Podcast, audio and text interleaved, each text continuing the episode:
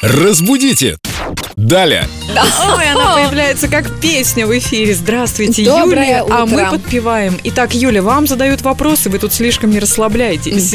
В группе Эльдорадио ВКонтакте Александр пишет. Здравствуйте, Юлия. Некоторые люди почему-то слышат запахи. Меня это всегда удивляло.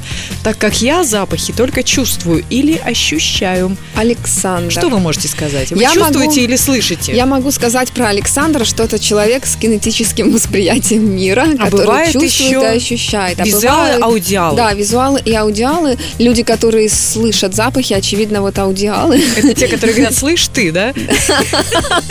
Ну, Кстати, да, в том числе. Или смотри, смотри, Да, даже если... вот одни могут сказать «посмотрите», а другие скажут А «послушайте», другие имея говорят, при этом одно и ощути то же. это.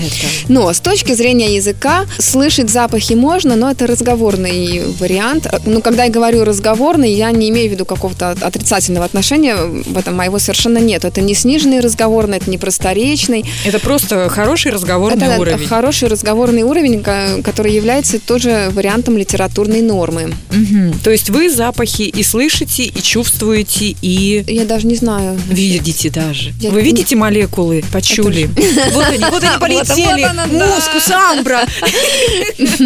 Юлия, Всё. наш филолог, видит в 3D, в 4D и в 5D. Спасибо, Юлия. Оставляйте Юле вопросы в группе Эльду Радио ВКонтакте. Вопросы я, могут быть конечно, отвечу. любые.